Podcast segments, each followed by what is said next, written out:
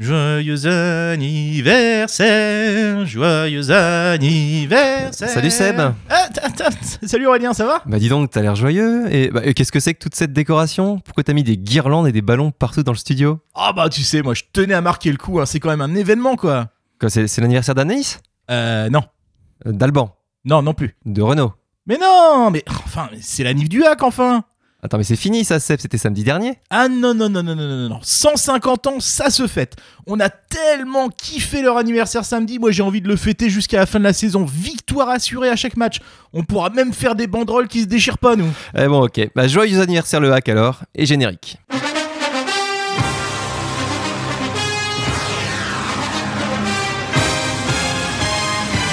surface de réparation, Tonji est seul, Tonji continue, il enroule cette balle Splendide, incroyable.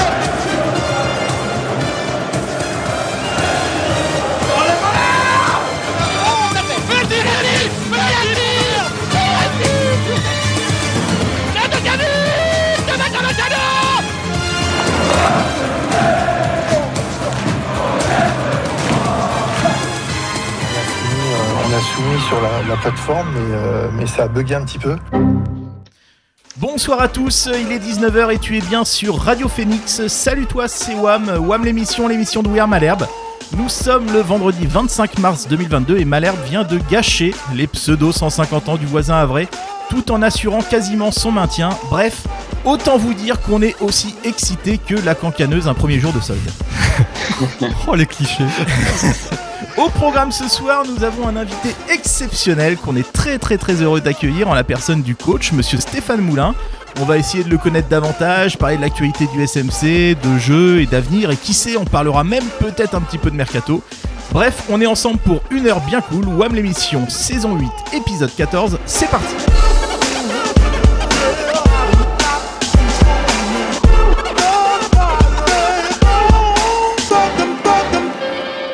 Ce soir, il y a encore du beau monde dans les studios de Radio Phoenix.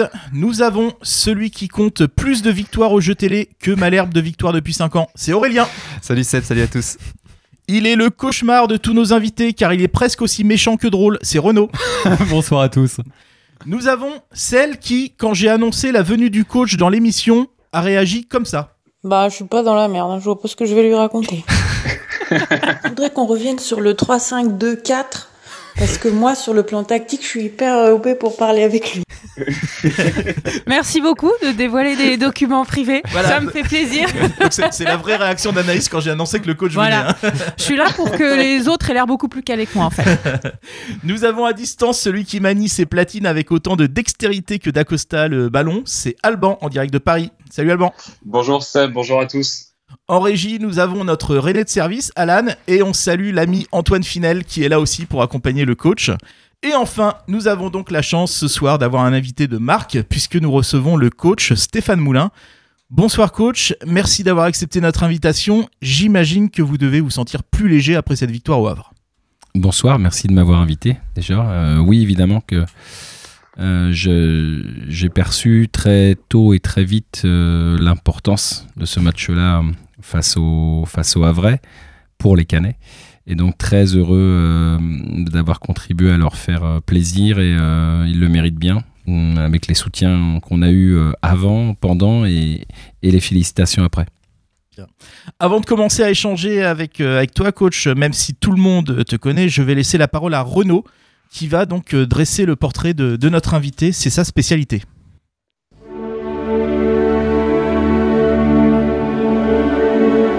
Ici, Jean Moulin, avec ton terrible cortège, avec ceux qui sont morts dans les caves sans avoir parlé comme toi, et même ce qui est peut-être plus. Non, non, non, non, non, stop, stop, stop, stop, stop. Mais arrête On, on coupe Arrête. la musique Arrête, arrête, arrête Mais Attends, mais c'est pas Jean Moulin, notre invité, c'est Stéphane Moulin. Ah, c'est un, de- un de ses descendants peut-être? Non, non, mais il y a aucun lien avec Jean Moulin, c'est juste notre coach. Ah mince, mince. enfin, ça aucun lien avec Jean Moulin, aucun lien, aucun lien. Euh, Jean Moulin, c'est quoi? Euh, Jean Moulin, c'est la résistance, c'est la torture, tout ça, quoi. Bah, c'est un peu pareil pour Stéphane Moulin, hein. la résistance déjà. 10 ans sur le banc d'Angers, quand on sait qu'un un entraîneur reste quoi? Moins de 2 ans en ce moment? La torture, hein, pareil, Stéphane Moulin, je vous rappelle, hein, il a eu son lot à Caen déjà. Premier entraînement, 12 joueurs de champ seulement, dont Fouda, Inoussa et Molchan. c'est dégueulasse, hein C'est vache, hein. Et je vous rappelle quand même, quand, quand à une époque tu as eu sous tes ordres des joueurs comme Nicolas Pepe, Toko Ekambi, Reine Adelaide, et que d'un seul coup, trois mois après, tu te retrouves à entraîner Tutu, Joseph et Stavitsky, je pense que la Convention de Genève l'interdit. bon, pour en venir à vous, euh, Stéphane Moulin, alors, vous êtes né à Paris, vous êtes passé par Angers, Châteauroux, Châtellerault, sacré parcours- parcours, hein, faut, le, faut le reconnaître. hein. Bon, un parcours qui ouvre plutôt les portes normalement de fait entraînant l'accusé que de- du Canal Football Club de Caen, mais bon. Euh, c'est beau, vous avez entraîné, j'ai regardé, alors c'est extraordinaire. Première division, deuxième division, quatrième division, cinquième division. Vous avez loupé la troisième. Il y a quelques semaines, on croyait que c'était pour les prochaines. Visiblement, ça va pas être pour cette fois-ci. Blague à part, hein, votre, euh, votre arrivée à Caen, ça nous a surpris et vachement, euh, vachement enchanté. hein. on, on s'y attendait pas. Pour euh, Stéphane Moulin qui arrive à Caen, c'est peut-être encore plus fort que Nice qui a, qui a, attrapé Galtier. Plus fort que, que Viggy, qui a pris un ancien entraîneur de Ligue 1. Non, c'est Mercadal. hein, je- Quel enfoiré, mais quel enfoiré.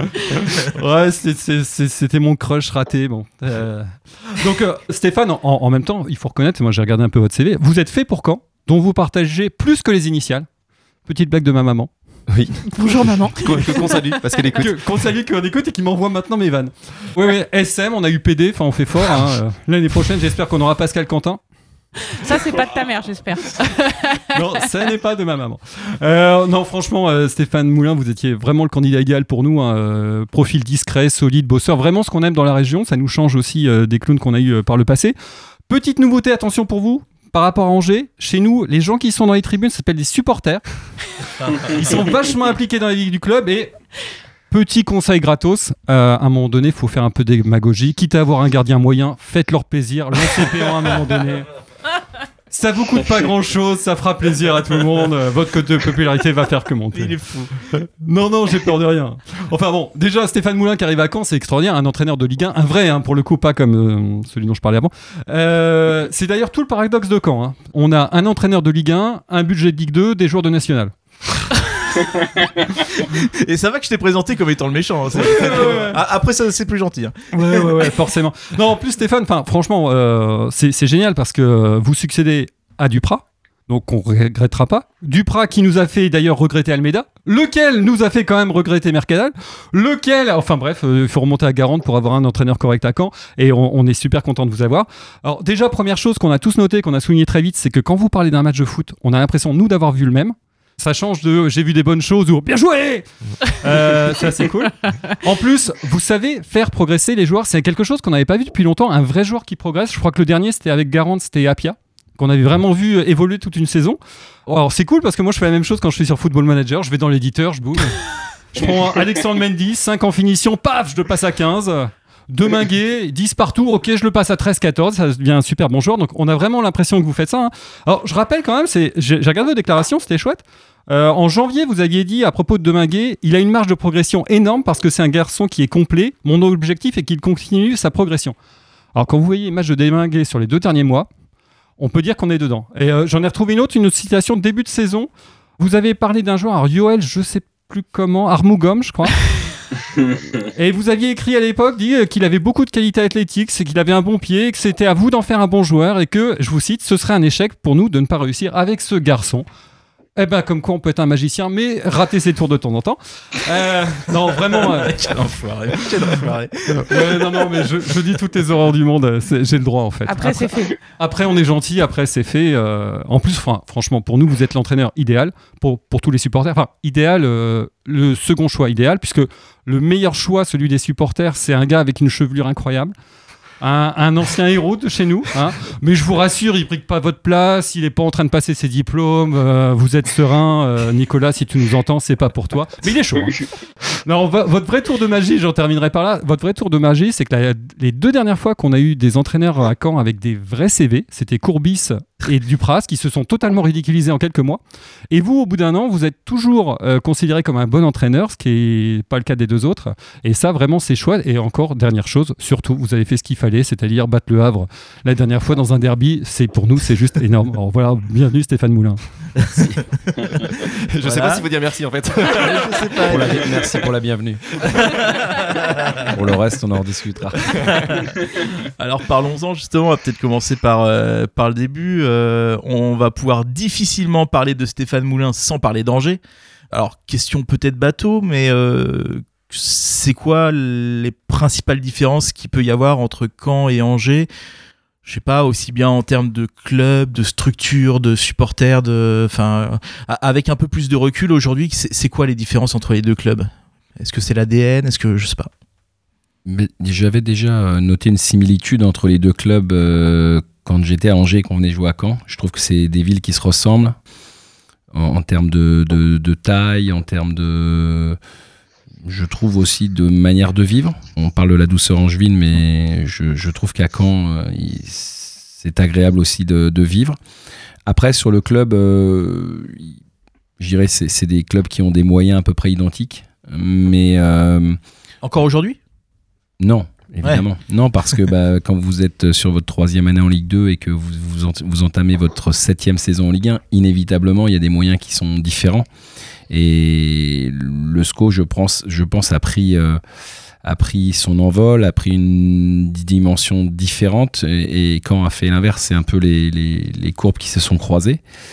Mais il n'y a rien d'irrémédiable. Et euh, après, sur les infrastructures, euh, Caen est doté d'un très beau centre d'entraînement, d'un stade magnifique, un public conséquent, plus supporter que, que les spectateurs angevins même s'ils se sont mobilisés le dernier match euh, en termes de nombre, en termes de passion, on est plus près de.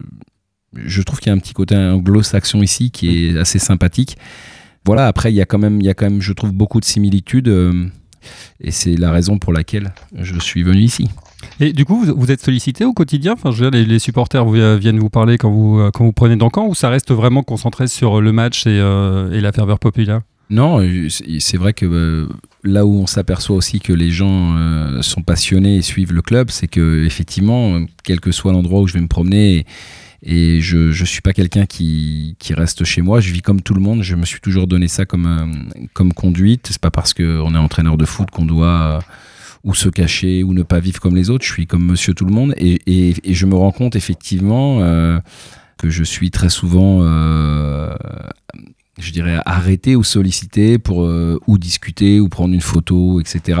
Et ce, quels que soient les résultats. C'est pas parce qu'on a battu le Havre que ça a changé. Je, je, trouve que les gens sont euh, globalement très accueillants, chaleureux et surtout passionnés. Et si on revient donc euh, sur donc les, les, débuts des débuts, comment est-ce que tu es venu au, au foot? C'était une passion de gamin, c'était une passion de gamin, mais je pense avec, un, avec euh, une personne importante, c'est mon père qui euh, a joué un foot à un niveau très modeste, mais qui m'emmenait euh, dès mon plus jeune âge sur les terrains, comme je pense beaucoup de, beaucoup de papas le font avec leurs leur garçons. Et c'est lui qui m'a, je pense, donné ce virus. Et j'ai jamais essayé de, de m'en séparer, contrairement à ce qui se passe aujourd'hui. Personne ne veut le virus, mais moi j'étais content.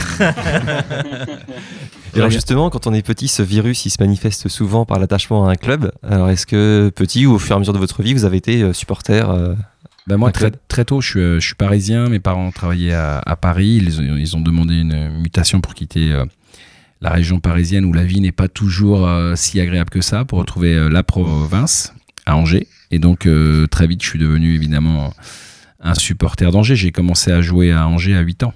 Oui. Au SCO. Donc, euh, en fait, j'ai connu, pas dire que le SCO, mais dans, dans, ma, mon enfance et ma jeunesse, je n'ai connu que le SCO. Et euh, voilà, on s'est vraiment, que ce soit ma famille euh, ou moi, identifié à cette ville, à ce club. Et, et, voilà, quand on peut vivre ensuite de sa passion dans sa région, avec sa famille, c'est ce qu'il y a de. Enfin, moi, je trouve que c'est ce qu'il y a de mieux. Surtout qu'il y a des jolies grottes là-bas. Les grottes de, les grottes de oui, d'accord. Excuse-moi d'expliquer tes blagues. J'avais la même avec Julie aussi, mais ça. ça ouais, ouais, ouais, ça marchait aussi. Moi, j'avais la même avec les, les, les derbies contre Josiane. Parce que je, ah, Josiane Balusco, ouais. bon, voilà. Comme ça, on les a tous fait. Comme ça, toutes les blagues sur le SCO, c'est fait. Alban, est-ce que tu as une question à, à poser au coach?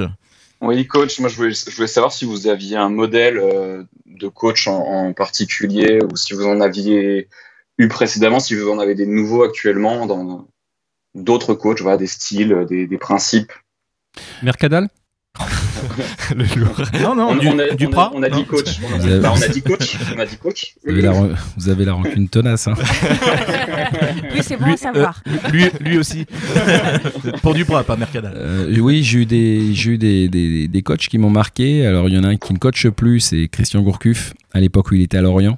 Ah oui. J'ai beaucoup aimé sa manière de faire, de perdre des joueurs tous les ans, d'en faire progresser d'autres et de, et de garder toujours euh, le même style, euh, la même efficacité, le, le, le même niveau de performance. Je trouve que c'était remarquable.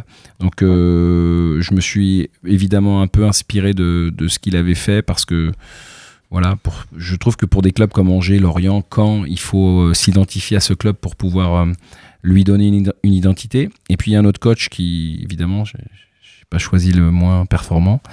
Euh, mais pour d'autres raisons, euh, en, en parlant de Didier Deschamps, qui lui, euh, pour moi, il, il caractérise la victoire, la gagne. C'est quelqu'un qui, qui arrive à tirer toujours le maximum des joueurs dont il dispose. Il a, il a une manière de manager qui, pour moi, est, est extraordinaire. C'est quels que soient les joueurs qu'il a, qu'ils soient expérimentés, jeunes, il arrive toujours à, à- à constituer un puzzle qui souvent est gagnant.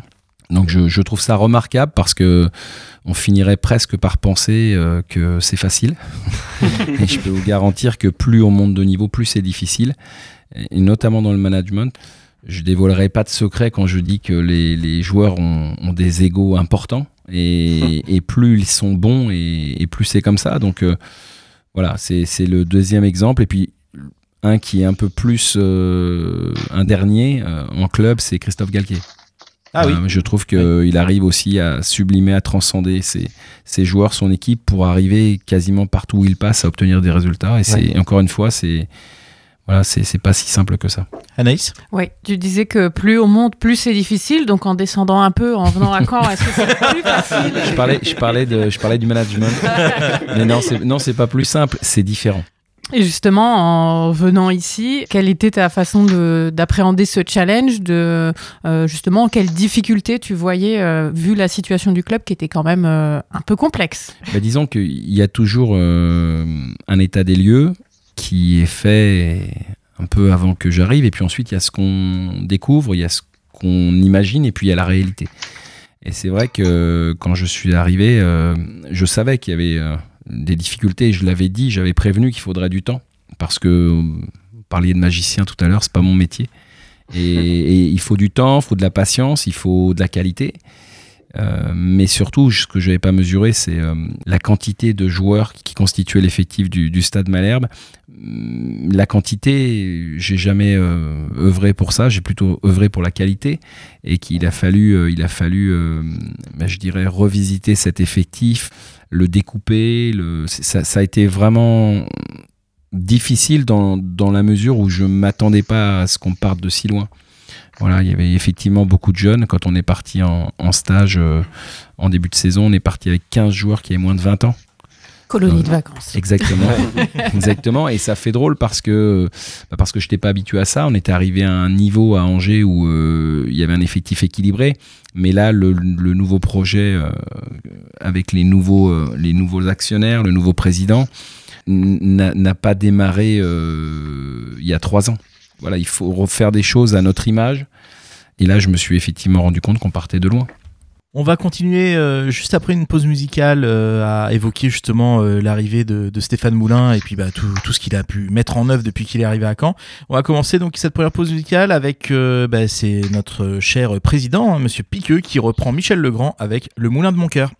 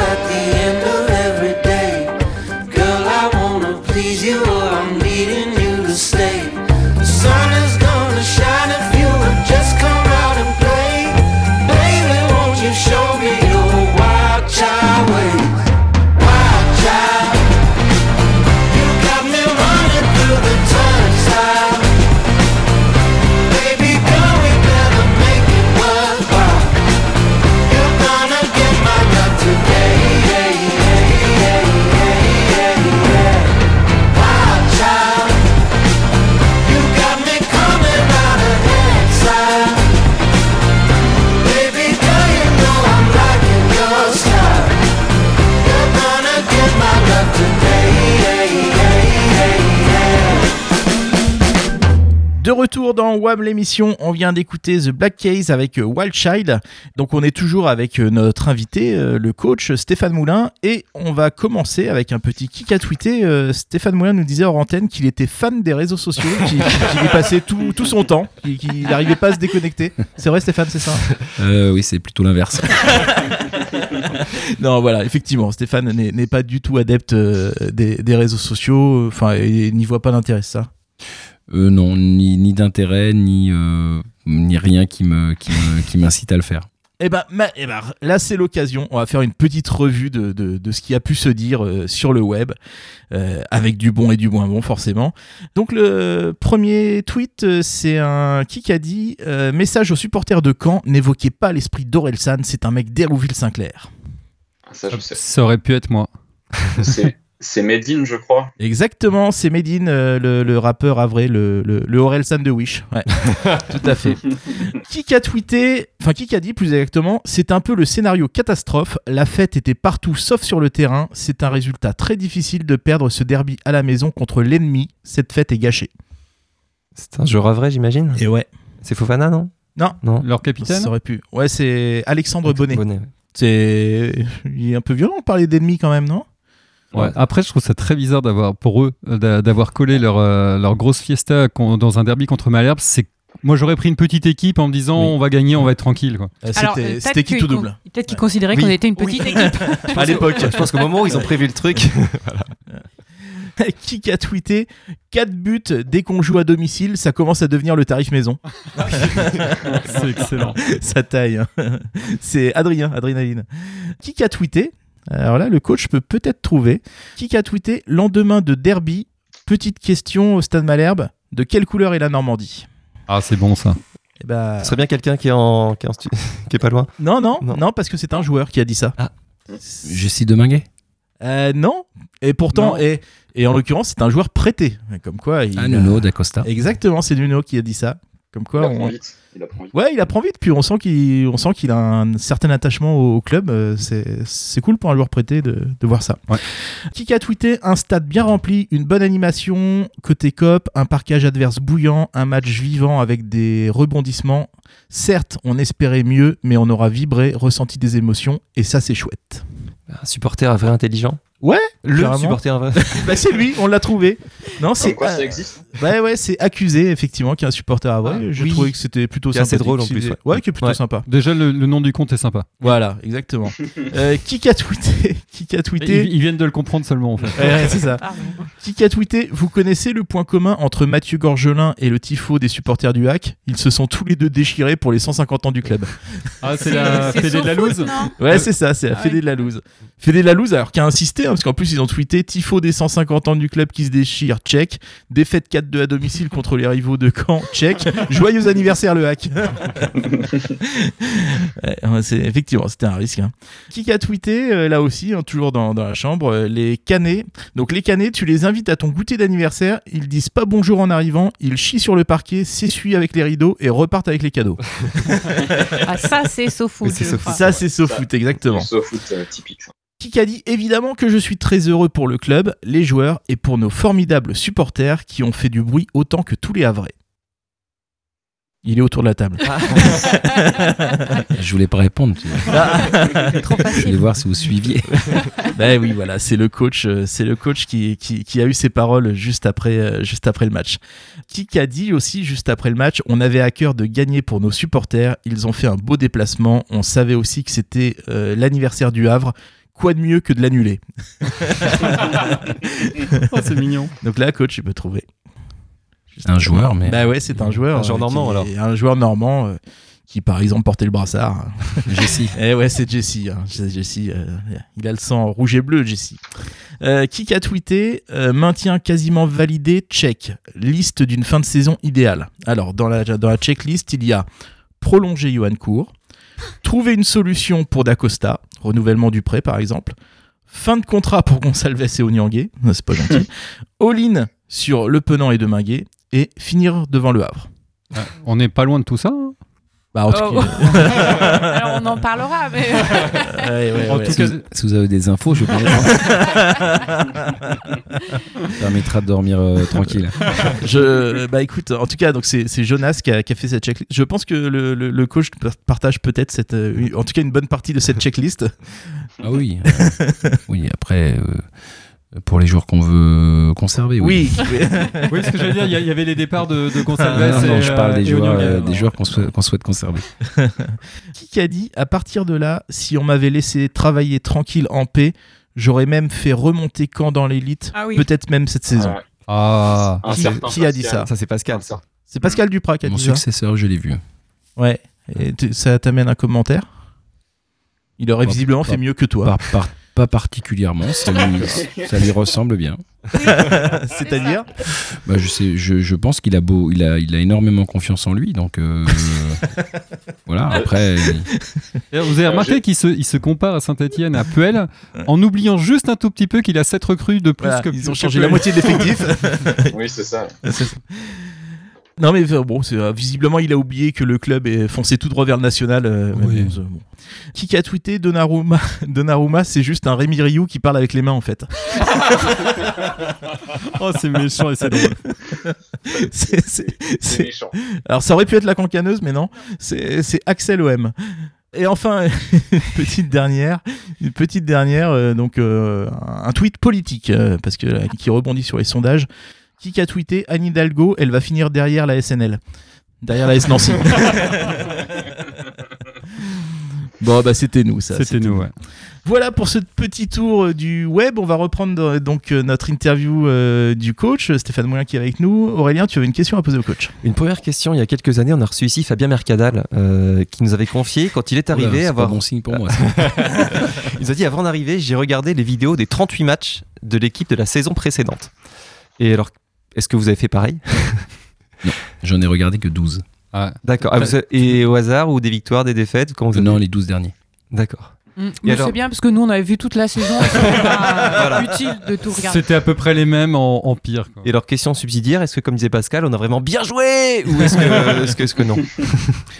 Euh, non, franchement, c'était pas, c'était pas la, la meilleure période de- du Stade Malherbe, je crois. Qu'est-ce qui t'incite à, signer à Caen? Parce que j'imagine quand même qu'il y a eu euh, quelques sollicitations à, gauche ou à droite. Comment tu choisis Caen Vu le marasme ambiant, en plus, on peut pas dire qu'on était sur une spirale de ouf. Non, après, c'est vous, enfin, je veux dire, c'est secret de polichinelle. Si Olivier Piqueux n'avait pas été là, je serais, je serais pas venu. Donc euh, voilà, je sais comment on a travaillé, je sais comment il travaille, je connais ses compétences, sa force de persuasion.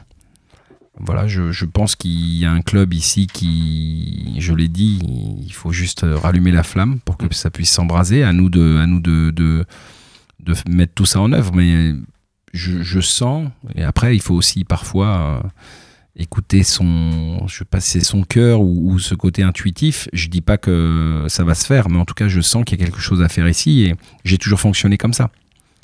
Donc, euh, je suis mon intuition. Et juste une question, euh, parce que je suis toujours étonné, je pense à Galtier par exemple, qui finalement euh, fait des résultats exceptionnels partout où il passe, mais il est toujours pas allé à PSG, Marseille ou, ou Monaco. Est-ce que toi, tu as été sollicité par des clubs, on va dire, niveau euh, Ligue des Champions ou Non. Coupe UEFA? Non, pas non, du non, tout Non, non. C'est, euh, J'ai- eu- j'ai eu un ou deux clubs qui ont joué euh, la Coupe d'Europe, mais qui, n'en- Ouais. qui en sont loin aujourd'hui. Mais jamais euh, par un club euh, qui, a, qui euh, dans la saison ou la saison d'avant, a joué l'Europe. Pendant la première partie de saison, surtout, on t'a senti parfois vraiment très euh, désabusé, pour pas dire presque parfois un peu entre guillemets désespéré. On s'est même parfois posé la question de est-ce que est-ce que Stéphane Moulin va pas tout simplement claquer la porte? Est-ce que hein, ça t'a traversé l'esprit ou est-ce que Non. non? Non, non, non. Je, quand je m'engage quelque part, je vais au bout de mon engagement. Non, j'ai j'ai pas eu, j'ai pas eu cette idée-là. Mais par contre, c'est vrai que euh, il y a des moments qui ont été difficiles parce que euh, j'avais le sentiment que j'avais finalement pas bien analysé la situation et que la difficulté euh, était bien plus importante que ce que je ne, ce que je, je croyais, ce que je pensais.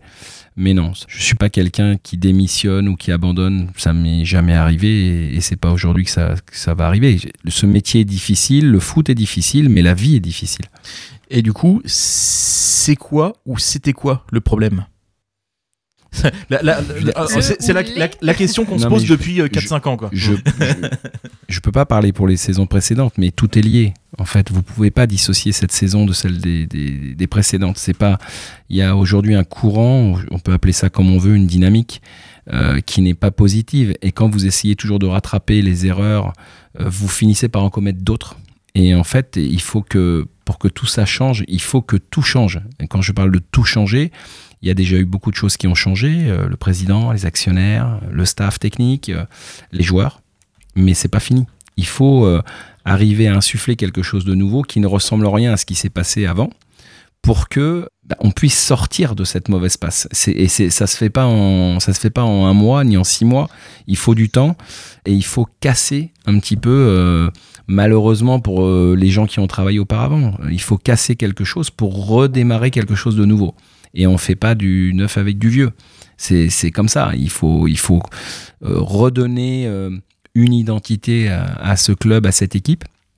Et c'est quelque chose d'extrêmement difficile parce que, euh, encore une fois, euh, moi je- j'entends, depuis que je suis là, j'entends beaucoup, j'ai entendu beaucoup au début, ça, recommence, on retombe dans les mêmes problèmes. Oui, évidemment, parce que vous ne pouvez pas effacer euh, ce qui s'est passé euh, ces 3, 4, 5 dernières années en, en 3 mois. Il faut du temps. Et, on sait bien que la patience dans le foot, c'est c'est- enfin, pas compatible avec le foot de haut niveau. La chance qu'on a et la chance que j'ai euh, avec mon staff et, aussi avec tous les, tous les gens qui, comment dire, qui travaillent autour du club ou pour le club, c'est que la personne qui m'a fait venir et qui est responsable de notre venue, je sais qu'elle va me le donner ce temps. Alors parfois ça peut paraître un peu long et je comprends parfaitement les supporters qui ont à un moment donné euh, eux, aussi leur dose et qui se disent mais bon qu'est-ce qu'il faut quoi? Eh ben, il faut du temps et il faut aussi changer les choses, changer les hommes, changer euh, l'esprit, changer pour arriver à, à redonner une identité. La vraie identité du Stade Malherbe, je pense pas que c'est celle des, des 4-5 dernières années. Vous avez parlé de Garande, je pense qu'à ce moment-là, il y avait un coach qui a été identifié euh, au Oui. club et vice-versa. Et, et- et il faut une vraie communion, une fusion, une, quelque chose que euh, où tout le monde se sent bien. C'est pas parce qu'on a forcément des, des très bons résultats que, que se sent bien, mais c'est quand même plus facile.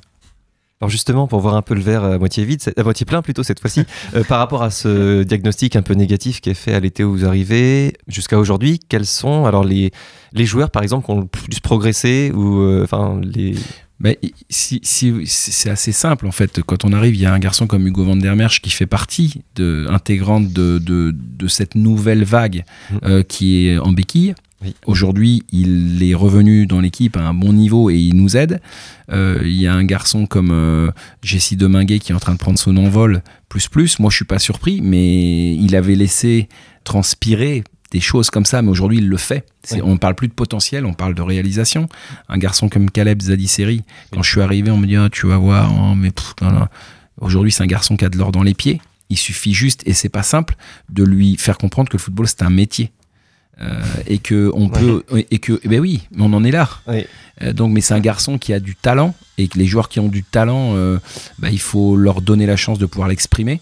C'est à dire qu'un garçon qui a un jeu à risque comme lui il faut accepter l'idée qu'il va pas tout réussir. Donc si à chaque fois qu'il rate un dribble on lui dit il faut plus le faire alors on lui enlève la majeure partie de ses qualités. En tout cas c'est un joueur qui a énormément progressé Johan Le Penant Hein, entre le Johan Le Penant, moi, du début que j'ai vu où on m'avait vanté ses qualités, j'ai vu effectivement un bon joueur, mais pas à la hauteur de ce qu'on m'avait dit. Aujourd'hui, effectivement, il a pris une vraie dimension, il a pris une, euh, une vraie place dans l'équipe. Euh, Alex Mendy, j'en parle pas. Euh, quand je suis arrivé, il se fait siffler tout le temps. Aujourd'hui, c'est le meilleur buteur du, le meilleur buteur du club à 14 buts. Il a jamais fait ça depuis qu'il joue au football au niveau professionnel. Nuno D'Acosta, qu'on a récupéré quand même cassé. hein. Il est blessé. hein. Il, a, il a joué, il a joué son premier match à Dinan en Coupe de France. Un très bon souvenir. Euh, où il marque malgré tout son premier but. Et aujourd'hui, il, lui aussi, il dépasse le nombre de buts. Il n'a jamais mis autant de buts en Ligue 2 ou en Ligue 1 de sa carrière dans une saison. Oui. Donc, euh, il y a quand même, on a quand même beaucoup, beaucoup de, de- de joueurs qui se révèlent. Et, euh, et notre rôle, il est là, faire progresser les joueurs et faire progresser l'équipe. Et je considère que l'équipe d'aujourd'hui ne ressemble en rien à celle de, du, du- du match, par exemple, qu'on avait joué contre le PFC. Mais quand vous regardez les compositions d'équipe, vous vous apercevez aussi que l'équipe ne ressemble en rien à, l'équipe qui jouait à ce moment-là. On n'avait pas Djibril Diani, on n'avait pas euh, Nuno da Costa, on n'avait pas euh, Van der Merch, on n'avait pas Ibra Cissé qui n'était pas encore arrivé. Oui. J'ai à un moment donné, quand vous avez 50% de vos titulaires, pas potentiels, titulaires qui ne sont pas là, évidemment, si vous enlevez, c'est peut-être pas un bon exemple actuellement avec le Paris Saint-Germain, on l'a dit à une époque, si vous enlevez Mbappé, etc., tous ces- les meilleurs joueurs, bah, pourquoi, euh, pourquoi Paris perd quand Mbappé est pas là? Bah, Parce que c'est lui qui fait gagner 80% des matchs à l'équipe. Donc, on est obligé de passer par là, mais c'est difficile de le faire comprendre et de faire accepter. Et, je, passe aussi tout- toutes les blessures qu'on a eues. On a quand même eu euh, des blessures graves. Je parle de Johan Cour, il a joué les deux premiers matchs, puis il a repris. euh, Donc, vous voyez, tout- toutes ces choses-là font. Alors, c'est difficile pour nous de, de- de le dire, et moi en particulier, parce que je- c'est c'est pas ouvrir le parapluie. Même si à Caen, on l'ouvre souvent, mais pas actuellement. Je, je- je- je suis pas, je suis pas, ju- Attention. je suis pas Comment, juste. Je suis comment pas juste. se faire Je détester suis pas juste. Non, non, non, c'est c'est une, c'est une, c'est une Légende. boutade. Mais je veux dire, c'est difficile parce qu'on on, on doit dire les choses comme elles se passent réellement. Mais on a l'impression aussi parfois qu'on cherche des excuses. Non, c'est juste la réalité. Moi, quand l'équipe est mauvaise à Dijon, je dis que l'équipe elle est mauvaise à Dijon. Je vais pas dire euh, on a vu des bonnes choses. Non, on n'y était pas. Ça sert à rien. Euh, moi, je suis pas là pour. Je, je veux assumer mes responsabilités. Quand ça se passe pas bien, c'est toujours la faute du coach. C'est normal, mais c'est parfois aussi un peu la faute des joueurs. Surtout quand c'est l'état d'esprit. Après, le jeu, c'est autre chose. Mais je- là où on doit être irréprochable et inattaquable, c'est sur ça. Voilà. Anaïs Oui, on parlait de, de Mendy là à l'instant. C'est vrai que on ne souligne pas toujours à quel point il fait une euh, saison euh, quand Ouais. même assez dingue et que précisément c'est ce qui nous faisait défaut depuis quelques saisons aussi, un, un buteur qui performe comme ça. Sauf que nous, en effet, on était là la saison dernière et on a connu les deux visages euh, de Mendy. Qu'est-ce qui fait à un moment, avec ton analyse, qu'il y a ce, ce switch? On a l'impression de plus voir la même personne, nous. Donc, Bah, ça a commencé dès, le début. Moi, j'ai dit à Alex, euh, je vais pas tout révéler, mais sur un entretien individuel, que je, je, je, je, ne. On pourrait pas continuer avec lui éternellement s'il il, il montrait pas euh, son réel niveau. Et qu'il fallait qu'il en fasse plus, et qu'il fallait qu'il soit plus généreux, qu'il fallait qu'il soit plus investi, et qu'il fallait euh, qu'il aille chercher les choses. Et on lui a donné aussi la confiance pour ça. C'est-à-dire qu'on peut pas dire ça à quelqu'un si on lui laisse pas le temps euh, de pouvoir basculer. Et, je pense qu'il a parfaitement compris ça et qu'à partir de là, quand vous pensez euh, positivement, vous avez plus de chances de réussir et que lui, il avait besoin de ça, je pense. Pas que de ça, parce qu'il y a aussi autour, il faut qu'il y ait des joueurs qui puissent effectivement lui, le faire briller, mais surtout lui, se dire, c'est la fameuse remise en question que certains joueurs peuvent faire et d'autres pas.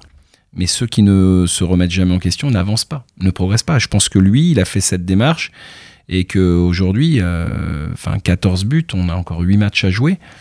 Je pense que personne n'aurait misé sur ça l'année dernière en fin de saison. Jamais. Comme quoi, le foot, c'est le côté un petit peu euh, euh, incertitude qui fait que parfois il est, il est remarquable quand ça se passe dans ce sens-là.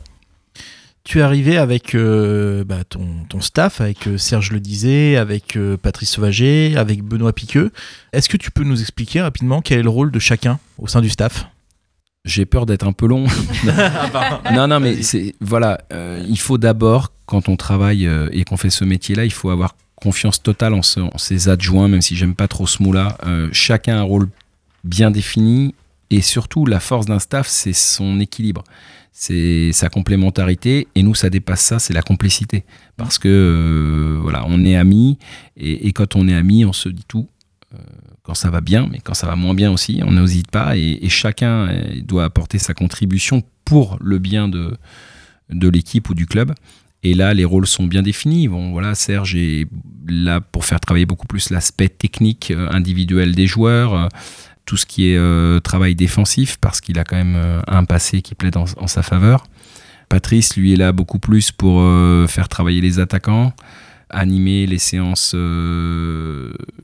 des lendemains de match ou les séances avec les joueurs qui sont un petit peu plus en reprise. Tout l'aspect tactique me revient, les mises en place, les coups de pied arrêtés, etc. Mais aujourd'hui, on se connaît tellement bien qu'on n'a même plus besoin de se dire qui fait quoi. C'est naturel, chacun sent que. Il y en a un qui sent qu'il faut qu'il aille là ou faut.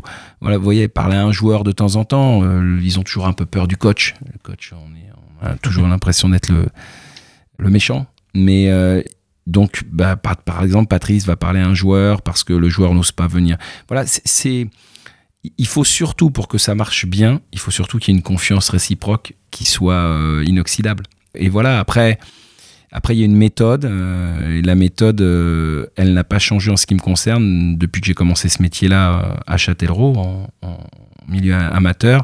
Je l'ai appliqué en- avec l'équipe réserve, avec les jeunes, où c'était un objectif différent, mais la méthode était la même. Tu, tu l'as créé ou c'est une méthode que tu. Non, c'est quelque chose que j'ai. Bon, voilà, mon projet de fonctionnement, projet de jeu. Je vais Ouais. pas, être, je vais pas, je vais pas être trop long, mais il y a un projet de fonctionnement au Oui. sein de, de- de- du groupe, de l'effectif. Ouais. Il y a un projet de jeu. Oui. Voilà, qui. Alors, le projet de jeu, il peut être amené à varier sur l'enveloppe, c'est-à-dire, par exemple, je suis pas un adepte du 3-5-2. Mm. J'ai joué comme ça de temps en temps à Angers sur des matchs très particuliers, mais euh, à un moment donné, j'ai toujours dit qu'il faut qu'on soit pragmatique. Ce qu'on nous demande, c'est de gagner des matchs. Et que je me mets en retrait euh, par rapport à l'équipe parce que si je considère que l'équipe est meilleure comme ça, euh, je vais me mettre de côté pour qu'elle puisse donner le meilleur d'elle-même. Donc, c'est tout ça qui fait qu'à un moment donné, ben, il faut du temps parce que pour que les joueurs puissent s'approprier ça, ben, nous, ça nous paraît évident puisque ça fait euh, des années qu'on fonctionne comme ça. Mais pour eux, c'est pas si simple que ça parce qu'ils découvrent. Et donc, euh, il y a la découverte, il y a l'enregistrement, puis après, il y a euh, se l'approprier et le, et le mettre en application. Et, et du coup, c'est quoi les éléments caractéristiques de- du jeu de Stéphane Moulin? Moi, j'ai toujours été un adepte, euh, même si on m'a parfois collé une étiquette, euh, comme on en colle beaucoup à tous les entraîneurs, défensifs, etc. Pas du tout. Moi, je suis un adepte du jeu vers l'avant. J'aime que mon équipe soit dynamique, qu'elle aille chercher les choses, qu'elle mette euh, comment, tous les ingrédients pour créer des choses et mettre euh, l'adversaire en échec, pas simplement sur une position attentiste. J'aime bien qu'on déclenche les choses. C'est pour ça que l'intensité me paraît une évidence dans le football moderne et que je ne veux pas une équipe qui soit en position d'attente euh, en permanence, sauf, sauf quand vous perdez le rapport de force. C'est ce qui se passait parfois à Angers ou quand vous jouez Paris Saint-Germain, vous avez beau vouloir jouer, vous savez très bien que la, première des choses, c'est déjà d'essayer de minimiser leur force. Après, quand le rapport de force, vous savez qu'il est équilibré, c'est ce qui se passe à Caen depuis maintenant trois mois, évidemment que j'ai envie qu'on prenne les choses en main, qu'on qu'on crée les choses, qu'on on a des principes de jeu qui se voient de plus en plus et que je, je souhaite continuer sur ce chemin-là. On a énormément de choses à se dire avec le coach. Et Anaïs, euh, je crois que tu, tu avais un quiz euh, Absolument. à faire au coach. C'est Euh, un peu vas le question pour un futur champion de Ligue 2, hein, j'espère. L'année prochaine. voilà, disons qu'au bout de 9 mois, je crois, à Caen, c'est ça, euh, il est temps d'accoucher euh, d'un très beau jeu euh, aujourd'hui. Un quiz pour savoir si maintenant tu connais le club sur le bout des doigts. le club, la ville, un peu tout ça. Et comme on est super sympa, enfin certains, on va pouvoir aider éventuellement si tu sèches un peu. Je suis inquiet. Ça va pas être facile. Hein, j'ai- il y a des plus, niveaux Je suis plus différents. inquiet qu'avant un match de foot. Alors, euh, moi, non. Euh, là, je suis plus inquiète avant un match de foot, mais c'est Oui. une question de position, là. D'habitude aussi. Euh, première question. Est-ce que la Normandie est A. Rouge et bleu B. Rouge et bleu C. Rouge et bleu ou D. Noir et blanche Ah, c'est dur, Antoine. Rouge et bleu. Oui, exact, exact, exact. Deuxième question. Comment s'appelle la mascotte qu'on a enfin retrouvée, hein, d'ailleurs, après deux ans d'absence? S'appelle-t-elle Viking? S'appelle-t-elle Guillaume? Vic ou Pandi Panda? Ah, il, il découvre qu'il y a une mascotte. Oui, je l'ai- Alors. mais je l'ai jamais vu. Bah, en fait, Ah alors, bon, Ah, vas-y c'est- Anaïs, c'est c'est ton C'est moment. mon moment, c'est mon moment mascotte. hein. toujours la technique. Moi, je suis vraiment sur l'aspect euh, très tactique du football. Euh, non, la mascotte est de retour depuis quand Toulouse? Mais en fait, elle était absente depuis deux ans. Et donc, il y a un espèce de gros monsieur rouge et bleu avec une grosse barbe, euh, des grosses chaussures. Voilà, il est repérable normalement en avant-match. Ouais, c'est un Mais Vic. avant match, je suis dans le vestiaire. Moi, j'ai Ah, C'est- pas, c'est très radiophonique, mais je montre coach. euh, Ah, ok. bah, je dirais Guillaume. Eh ben non, eh ben non. voilà. il s'appelle Vic. Euh, Vic est très sympa, même s'il est beaucoup moins mignon que la mascotte, euh, je l'avoue, d'Angers, que personnellement j'aimais beaucoup. hein. Scotty. Mais- euh, oui, Scotty. On l'adore. Donc voilà, mais donc il va falloir réviser ça et bien l'appeler Vic quand tu le croises. Troisième question, quel est le meilleur classement du club depuis 20 ans? A. Numéro 1 des pelouses. B. Numéro 1 au top 50 avec les reprises des chansons d'Orelsan. C. 7 de Ligue 1 en 2016. Ou D. Sixième de Ligue 1 en 2017. Oh Il y a Ah, du piège, simple. il y a du piège. Numéro 1 des pelouses?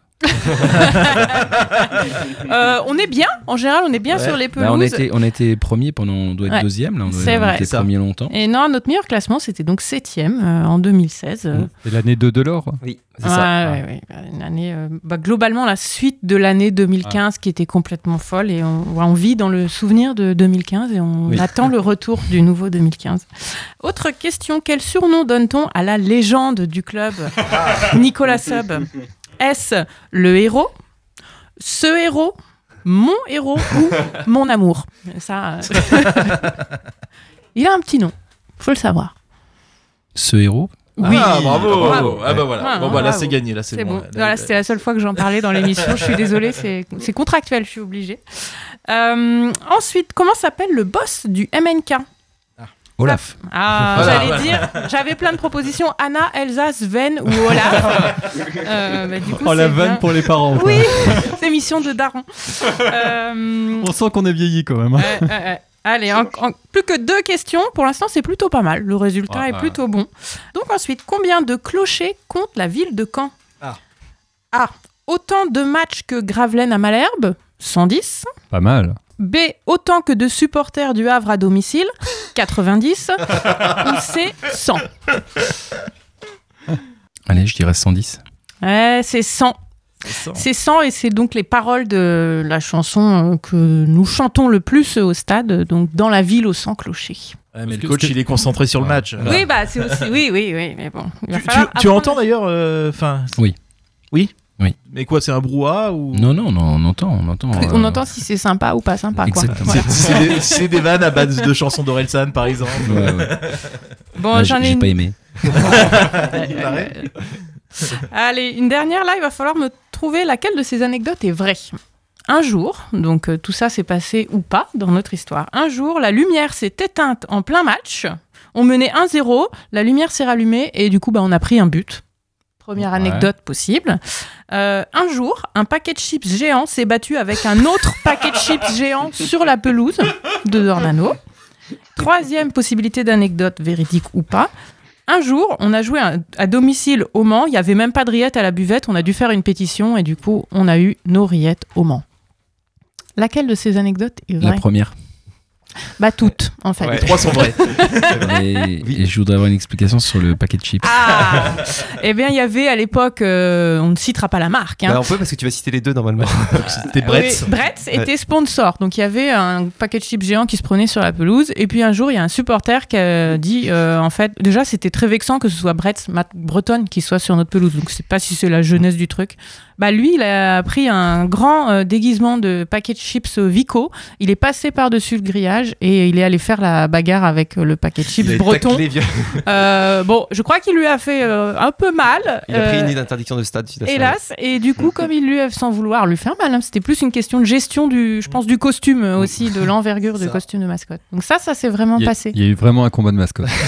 Il faut s'attendre à ce que ce genre de choses puisse se passer ici. ok, je vais m'y préparer alors. Il y a plein de choses surréalistes à Caen, comme ça. Tout Auré- peut arriver. Aurélien, on va enchaîner euh, avec toi. Tu, toi, tu recueilles le courrier des, des auditeurs, hein, c'est ça? Ah mince, Seb, t'as pas eu mon, mon message? Parce qu'aujourd'hui, je vais rebaptiser ma chronique. Ah, vas-y. Euh, parce qu'il y a un invité exceptionnel, rubrique ex- exceptionnelle.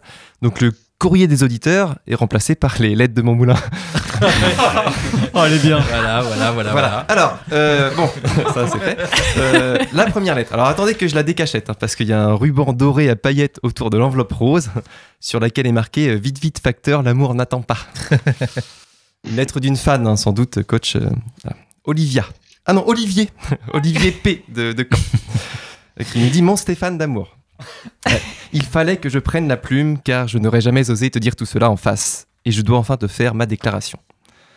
C'est difficile de mettre des mots sur ce qui nous arrive. Euh, je n'attends d'ailleurs pas de réponse immédiate de ta part, car j'ai côtoyé Franck Dumas et je sais à quel point c'est difficile pour un entraîneur de rien cacher dans une déclaration.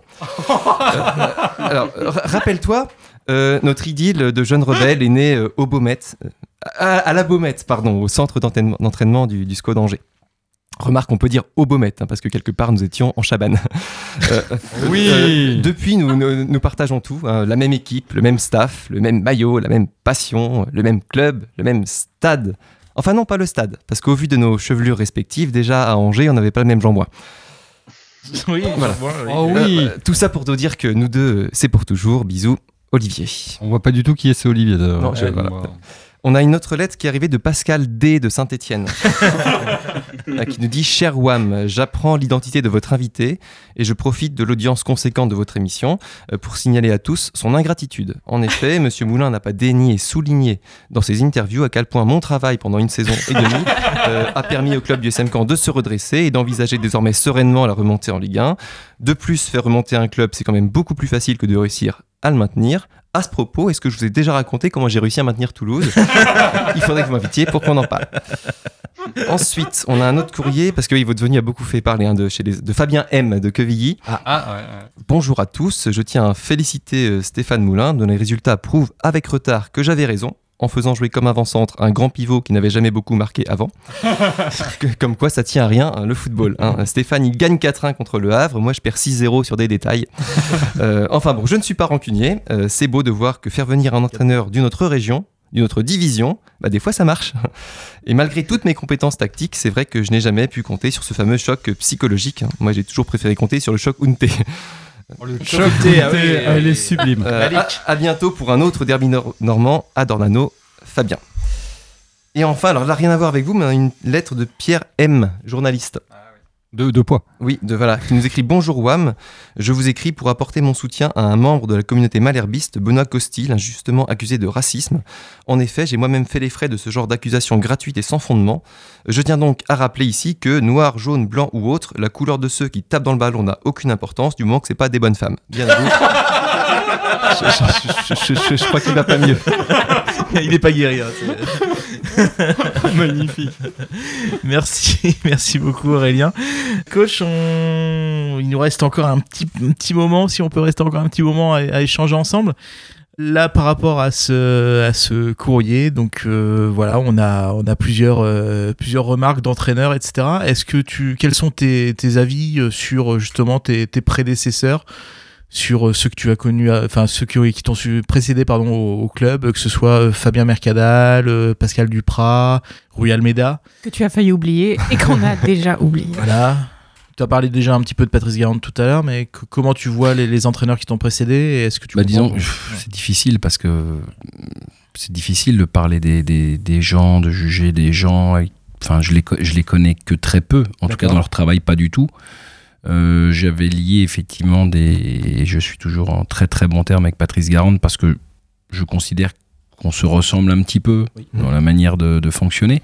Après, pour ce qui est de, de Rui Almeida, je le connais pas du tout, si ce n'est au travers euh, ce qu'il a pu euh, faire en tant que résultat quand il était au Red Star et quand il est arrivé là, mais je ne suis pas en capacité de, de dire quoi que ce soit à son sujet.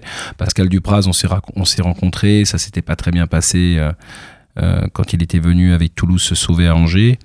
Euh, voilà, parce que je, pense que c'est quelqu'un qui, peut très vite monter dans les tours, comme on dit. Bon voilà, ça s'est arrangé, on, a échangé, c'est quelqu'un que, je respecte mais que je connais pas non plus. Il monte plus vite dans les tours qu'au classement. Il, il- il- il remonte au classement quand même avec Saint-Etienne. Et puis euh, pour ce qui est de Fabien Mer- Mercadal, que j'ai connu aussi un petit peu, euh, mais aussi très peu. Voilà, c'est quelqu'un que, qui était venu nous voir à Angers pour voir un petit peu comment on travaillait, etc. Que j'avais, trouvé, euh, j'avais trouvé relativement sympathique, mais Oui, ça va, ça va pas Oui, plus Cela loin. dit, oui, on l'a reçu à l'émission, Voilà, c'était quelqu'un, ça, ça va très, pas très plus loin que ça hein. et je peux pas me permettre de, de, de, de parler de mes, de mes, de mes collègues sans, sans savoir réellement comment. C'est aussi parfois, moi, je dois avoir de la retenue et de Normal. voilà parce que parce que ce métier est difficile et que il suffit pas simplement d'avoir envie. Il faut il faut que au- autour de vous aussi, il faut qu'il y ait les conditions qui soient réunies pour que ça fonctionne. Si on se projette sur, euh, sur la suite pour le Stade Malherbe, là on a, on a parlé dans l'émission de, de l'effectif qui commence à se trouver, euh, etc.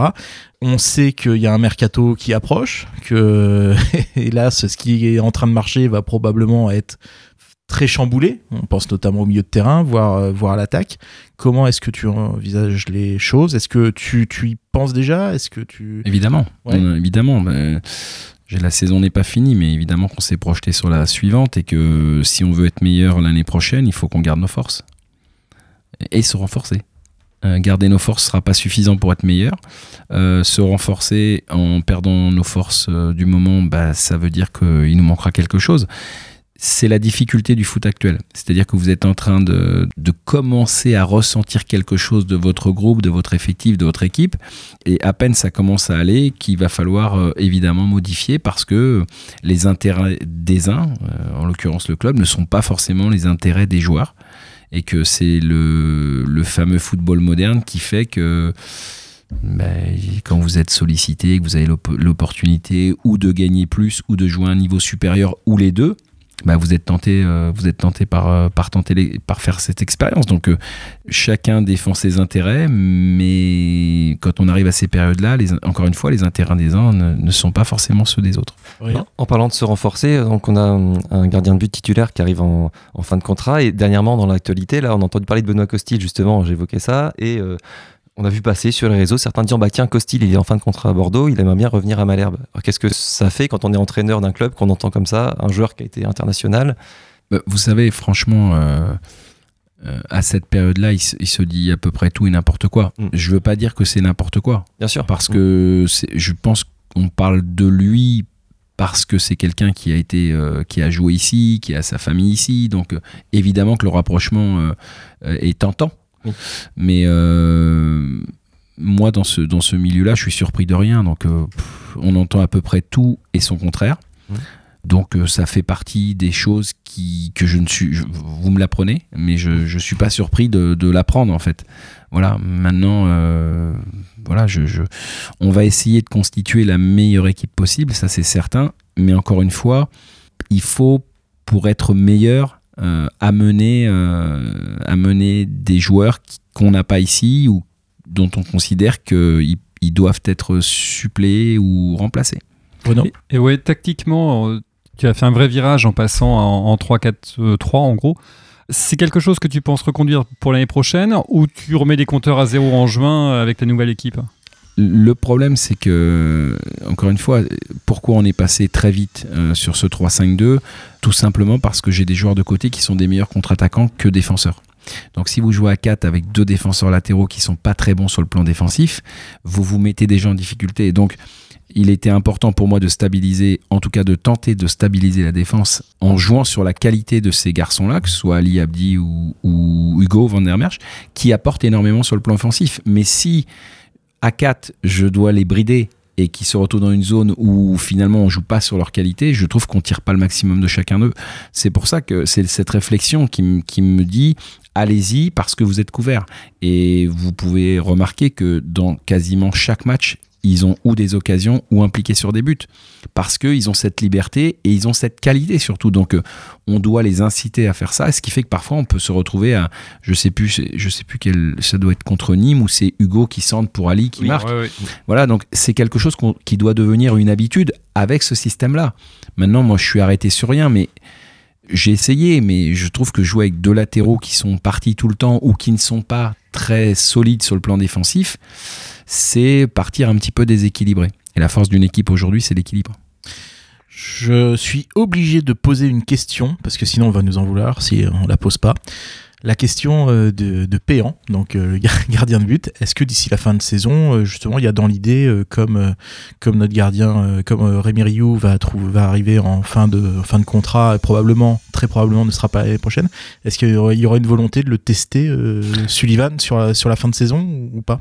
Alors, dans la méthode, dans ma méthode, euh, les joueurs n'apprennent jamais rien par euh, ou la presse ou. Oui. Ils sont toujours les premiers, les premiers informés. ça aurait pu que ce soit pour les compositions d'équipe, que Ouais. ce soit pour euh, ce que je souhaite faire avec eux. Donc, je n'ai pas encore évoqué ce cas avec euh, les gardiens. Ils sont toujours au courant de ce qui va se passer avant tout le monde. C'est la moindre des choses. Ça s'appelle le respect. Donc, euh, c'est une éventualité, c'est une possibilité. J'ai pas décidé encore euh, parce que les choses doivent se faire, mais se faire encore une fois dans les règles. Euh, J'ai toujours euh, eu ça comme ligne de conduite et je vais m'y tenir tant que je serai quand- tant que je serai coach.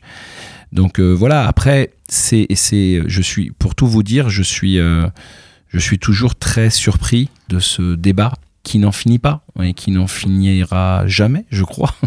mais je suis très surpris, non pas pour remettre en cause la valeur de Sullivan, mais euh, je trouve que là aussi, euh, on va revenir à ce que j'ai dit au, préalable, c'est les gens vivent avec le passé et que de temps en temps le passé il faut savoir euh, le mettre de côté. En tout cas nous quand on arrive avec des yeux neufs on doit faire fi de ce qui s'est passé avant en tout cas individuellement. Après sur le plan collectif sur le plan du club oui on doit savoir où on est quelles sont les attentes quelles sont quelle est l'énergie. On doit on doit s'imprégner de l'histoire du club.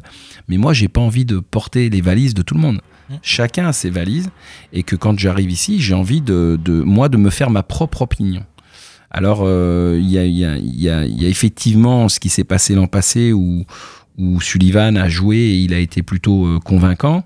Mais entre, j'ai vécu ça à Angers. Et ils l'ont vécu cette année, entre être numéro un avec un objectif d'accéder à la Ligue 1 et d'être numéro 2 ou numéro 3 et faire appel à vous que de temps en temps, il y a une, mar il y a une marge énorme. Ils, vi- ils vivent ça à Angers actuellement. Avec euh, Oui, ouais. Daniel Petkovic, quand j'y étais, il était numéro 3. Donc euh, Paul Bernardoni est parti pour des raisons qui les regardent. Et donc euh, Daniel Petkovic est devenu numéro 1. Et subitement, en devenant numéro 1, c'est plus le même gardien. Ouais. Bah, voilà. Donc, vous voyez, c'est c'est toutes ces choses-là. On a eu le problème avec euh, Brahim, euh, Brahim Traoré. Un Brahim qui garçon en devenir, qui a des qualités comme Sullivan, c'est des garçons qui vont réussir. Ils vont y arriver, j'en suis convaincu. Il n'y a pas de débat sur le sujet. Mais il y a une manière pour les faire arriver à ce niveau-là. On ne peut pas comme ça les jeter dans la fosse au lion. Sauf, sauf, comme quand ça s'est passé l'année dernière, où vous n'avez plus rien à perdre parce que c'est tellement pas bon que vous dites de toute façon ça sera pas pire. Mais là, on n'en est pas là. Donc, vous voyez, c'est la situation du club, la manière dont on travaille et on veut amener les choses et où on veut amener les joueurs compte. Et, et dans cette méthode, bah, il y a des étapes à franchir. Moi, Brahim, euh, euh, c'est pas parce qu'il a fait euh, des erreurs contre New York que je l'ai sanctionné. Dès que j'ai pu le remettre contre Nîmes, je l'ai refait rentrer pour lui redonner du temps de jeu, pour lui donner la confiance. Mais il doit franchir cette étape, il doit passer par là. Mais les jeunes, il faut aussi comprendre que quand ils démarrent, ils vont commettre des erreurs. Ça fait partie de l'apprentissage. Sauf que quand vous avez des objectifs hauts, payer pour apprendre, ok. Mais quand vous avez des objectifs qui sont très hauts, bah, il faut éviter de payer le moins possible. Je crois qu'on pourrait faire 3 heures d'émission euh, avec le coach. On va juste écouter Alban. euh, tu, tu nous as préparé un petit quelque chose, Alban. Oui, oui, complètement. Alors moi, du coup, euh, j'ai regardé les, tout ce qui est prédiction de fin de saison, notamment euh, sur le site, vous savez, de Fabien Thor, le, le chercheur de l'université de, de Lille, notamment. Euh, donc j'ai eu plusieurs réflexes. Le premier réflexe que j'ai eu, c'est que j'ai regardé notre situation par rapport au maintien en termes de statistiques. Et, euh, et globalement, euh, bah écoutez, on a une probabilité de finir euh, euh, 18e de 0,2%. Donc, euh, donc globalement c'est cool, on n'était plus trop habitués donc euh, C'est vrai, c'est tellement vrai. Euh, D'ailleurs ouais, au niveau du, du maintien, euh, Nancy a 96% de- de- d'être relégué euh, entre 96 et 99% donc euh, voilà RIP. Euh, dans le même temps, euh, statistiquement c'est pas impossible, mais on a 1% de chance de finir dans les 5 premiers. Soit, soit à peu près le même pourcentage que, que Anne Hidalgo à la présidentielle. Pauvre, rien demandé. mais- Émission Pour vous, spéciale. don- pour vous donner un ordre d'idée, c'est mort à peu près.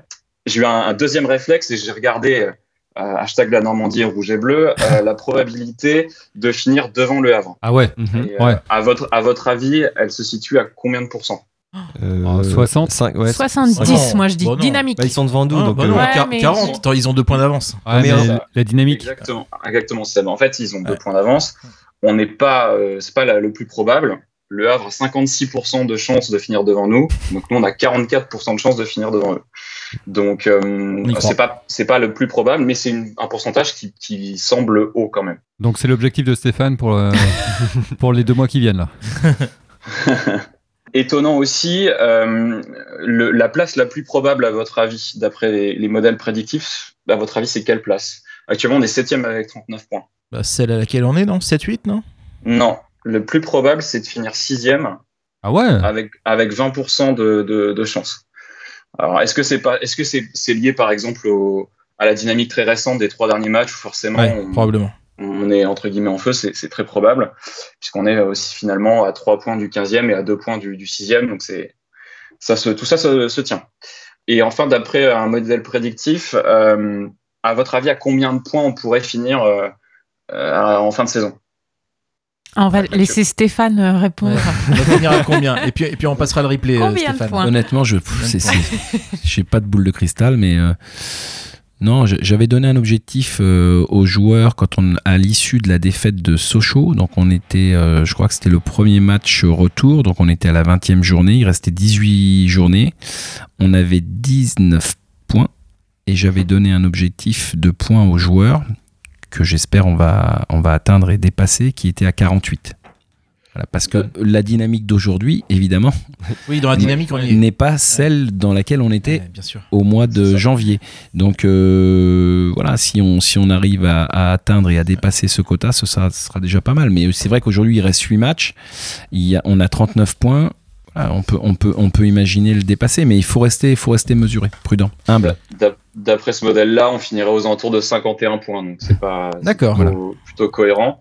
Et donc sur les 8 matchs à venir, par rapport à ce qu'on a fait sur la phase aller, on a pris à peu près 10 points face aux, aux 8 équipes à venir. euh, euh, donc sur une dynamique différente, donc il n'y avait plus qu'à espérer que de au moins euh, au moins réitérer tout ça pour juste être aux alentours de, du coup de, de 50 points. Super, eh ben, écoute, merci beaucoup Alban. Une dernière petite question, coach, qui m'interpelle justement par rapport à ce que vient de dire Alban. Est-ce que tu es adepte de la data? C'est un sujet dont on parle énormément dans le foot. Est-ce que tu es hermétique ou est-ce qu'au contraire tu es partisan de la data? Je suis pas hermétique, mais je suis pas fan non plus parce que je pense qu'encore une fois, mais comme tout, c'est une question d'équilibre. Il faut se servir. Euh, Ça peut confirmer, ça peut infirmer, mais euh, vous savez, il y a une chose qui est hyper importante pour moi dans la constitution d'un groupe, c'est l'état d'esprit du joueur. Et j'ai bien regardé dans les datas, il il ne parle pas de l'état d'esprit du joueur. Il n'y a pas ça. Eh oui, et Ouais. donc euh, voilà, c'est quelque chose dont on doit se servir, mais c'est pas pour moi quelque chose de primordial. Alors il y a de très très bons résultats. hein. Je pense Toulouse qui a, qui a fait son Ouais. recrutement essentiellement euh, à partir de ça. Donc il y a, mais il y a de- aussi de très gros échecs parce que nous on a fait ça une fois à Angers avec un joueur que je nommerai pas, qui a fait une saison euh, assez incroyable en Ligue 1 et il est venu chez nous, il n'a pas marqué un but. Voilà. Et il avait fait une saison, voilà, et toutes les stats montraient que, mais oui, mais voilà, il est le mec, il, là où il se sent bien un endroit dans un style de jeu avec, euh, et puis il arrive dans un autre en- endroit, dans un autre, un autre style de jeu, etc. C'est plus la même. Donc oui, c'est important. Il faut, il faut regarder, il faut être hermétique à rien, il faut être ouvert à tout. En tout cas, c'est ma, c'est ma manière de, de voir les choses. Mais il faut aussi déterminer, définir une ligne de conduite. Nice. On parlait euh, à l'instant d'objectif de fin de saison, être devant le Havre. Bon, c'est pas énorme hein, comme objectif forcément. Euh, justement, comment est-ce que là, à ce moment-là, là, on motive ces troupes? Quel est l'objectif qu'on se donne compte tenu de la dynamique actuelle? Comment on fait à ce moment de la saison où on joue pas forcément grand-chose Du coup, on est dans un entre-deux? Et quel conseil on peut donner au PSG du coup? Euh, pas de conseil au PSG. J'ai toujours considéré que les entraîneurs du PSG et, nous, entraîneurs de Ligue 1 ou Ligue 2, on faisait pas le même métier.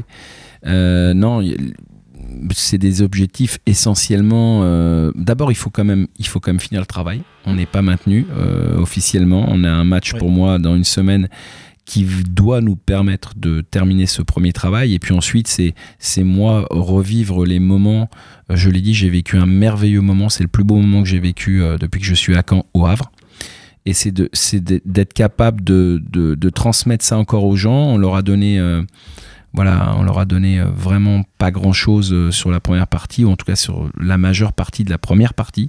Et que il faut qu'on arrive à, à- à continuer à montrer cette image d'une équipe qui est, voilà, qui est débordante de générosité, qui entreprend, qui ose, qui gagne, qui marque des buts, pour que les gens aient envie de, de venir nous soutenir d'abord sur cette fin de saison et puis aussi pour l'année prochaine. L'heure avance, il est temps pour nous de rendre l'antenne. Le prochain match de Malherbe, c'est donc dans une semaine contre Dunkerque. En attendant, cette émission est à retrouver en podcast sur le lecteur de ton choix. Merci à tous et encore un énorme merci euh, au coach Stéphane Moulin qui ne repart pas les mains vides. hein. On lui a offert évidemment le mug collector One l'émission, celui qui fait rêver. Bon week-end à tous, à dans 15 jours. Ciao ciao ciao Bon week-end Merci.